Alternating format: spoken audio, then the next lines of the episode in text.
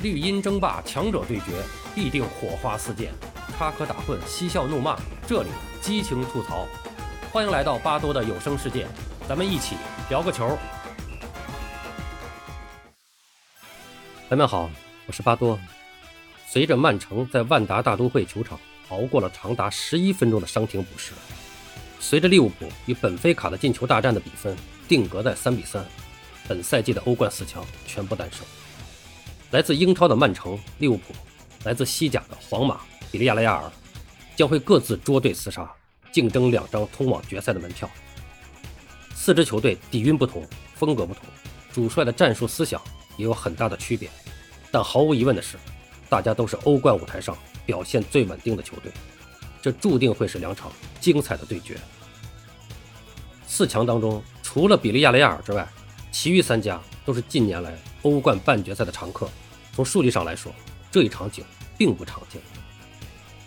从欧冠改制以来，这是第一次在半决赛涌现了两支英格兰球队和两支西班牙球队。作为世界上商业开发最为成功的联赛，总有不缺钱的英超球队在招揽来优秀的球员和优秀的主帅之后，在欧冠赛场上充满了竞争力。而西甲联赛俨然就是整个拉丁球员群体的第一志愿，即便在其他地方也有机会收获名利。但来自西甲豪门的召唤总是不一样的。从这个角度来说，这样的对决也显得非常的合理。两场半决赛将在四月末五月初打响。首先出场的将会是曼城和皇马之间的对决。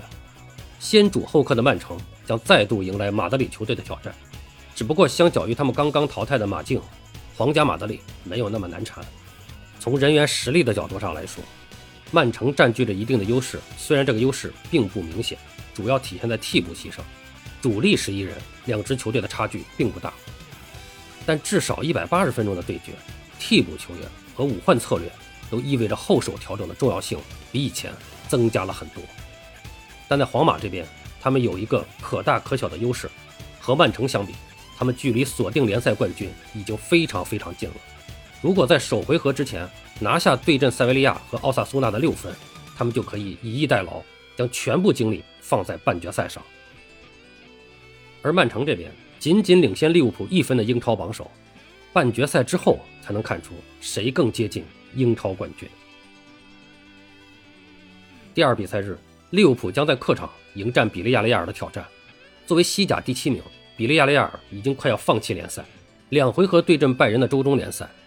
埃梅里轮换了所有首发十一人，甚至包括门将鲁利。击败拜仁之后，埃梅里表示，球队已经制定好了通往欧冠决赛的比赛计划。很显然，比利亚雷亚尔将会为这两场比赛做好最充足的准备。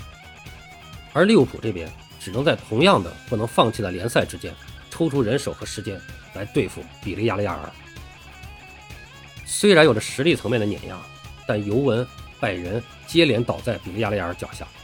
此前欧联杯半决赛淘汰阿森纳，决赛点球大战击败曼联，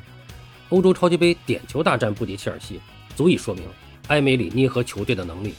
化腐朽为神奇，在黄潜的身上已经体现的淋漓尽致。除了这些台面上的因素之外，这两场半决赛最值得关注的一点就是教练层面的斗法。半决赛之前。没有人能够想到埃梅里和他的球员能够战胜拜仁。然而，仅仅凭着不到拜仁身价一半的这二十多号人，埃梅里便创造了奇迹。这说明到了欧冠淘汰赛，球员实力层面的差距是有机会被教练所设计的精巧战术来掩盖和弥补的。而这一点也体现在安切洛蒂和皇家马德里身上。半决赛之前，两支西班牙球队都打了更多的硬仗。黄色潜水艇自不必说，晋级四强之前，他们首先战胜了尤文图斯和拜仁，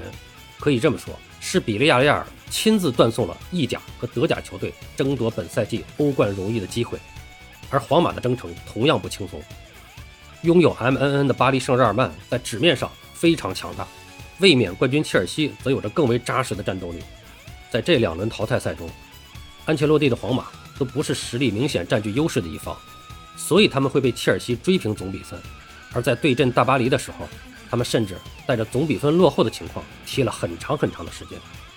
起舞的固然是四场比赛打进七球的本泽马，但首先他需要的是这样一个舞台。两支西甲球队能够走到欧冠半决赛，教练扮演了很重要的角色。对阵拜仁的两场比赛，埃梅里用他招牌的后场结构设计，顶住了拜仁在一百八十分钟里的四十五脚射门，这是让纳格尔斯曼感到崩溃和沮丧的地方。但这绝非拜仁运气差这么简单。在拜仁进攻的时候，黄色潜水艇会根据不同的情况，从四后卫切换为五后卫，从而加强对门前的保护。这绝不是球员在场上的自发动作。而是来自训练场上孜孜不倦的努力，以及战术会议上对拜仁巨细非遗的观察。绝杀拜仁慕尼黑的功臣楚科乌泽在赛后接受采访时就表示，球队上下观看了大量的拜仁录像。他说，至少看了两个小时或者三个小时，如果细算一下，可能更多。大量的准备工作换来的是对对手的充分了解，不管拜仁从什么方向进攻，比利亚雷亚尔都有了相应的防守方法。他们不会像弱旅一样，让两个边前卫机械地回到边后卫身旁，缩成六三幺阵型，因为外围力量的削弱会影响到反击时的人手和质量。在漫长的比赛时间里，你打不出高质量的反击，不仅无法赢得比赛，也无法让防守端的队友得到喘息的空档。而在皇马这边，对阵大巴黎和切尔西的四场比赛，安切罗蒂的球队始终以弱者自居，将控球权拱手让给对方，自己则在抗击打能力上下足了功夫。巴尔维德在对阵切尔西的两回合比赛中，在官方给出的阵型图上打在右边锋的位置上，但在场上他其实有着沉重的防守任务。这里的道理都是相通的。安切洛蒂和埃梅里从来不害怕自己的球队失去对球权的控制，因为掌握球权从来都不代表掌握了比赛的主动。而作为他们的对手，这是一件非常痛苦的事情，因为你会发现，付出大量的努力之后，你也很难彻底打透这两支球队。而等到大家都筋疲力尽的时候，以拉丁球员为主的这两支球队就会以更好的技术能力，在短时间内以超高的效率收割比赛。这是皇家马德里和黄色潜水艇进入半决赛的不二法则。而对于利物浦和曼城来说，这就是他们即将面对的挑战。英超球队普遍有着更好的身体素质，这一点在利物浦身上体现得非常清晰。即便瓜迪奥拉的曼城的技术能力不逊于西班牙球队。但他们毕竟要在英超环境中接受挑战，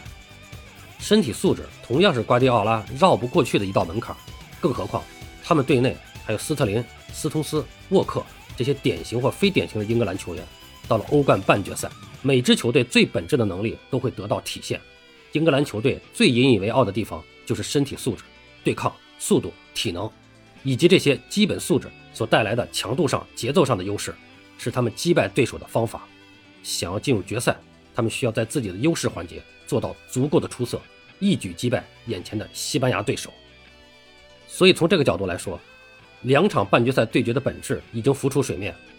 英超球队需要在自己拉起的强度和节奏下，彻底打透面前的对手，这样才能保证体力下滑之后，自己不会因为战术能力的劣势而丢球，或者丢掉太多的球，从而让之前建立的优势被蚕食殆尽。反过来，西甲球队则要在对手的强攻之下，尽量保证球门的安全，或者保证差距不会过大，等待对手犯错或者体能下降的关键窗口，利用自己的技术能力，尽可能多的创造优势和机会，最终再争取把握住这些可能来之不易的机会。谁能成为最终的胜利者，来到争夺大耳朵杯的最后舞台，就看谁能做得更好了。好了，朋友们，今天咱们就聊这么多。巴多聊个球，我们下期再见。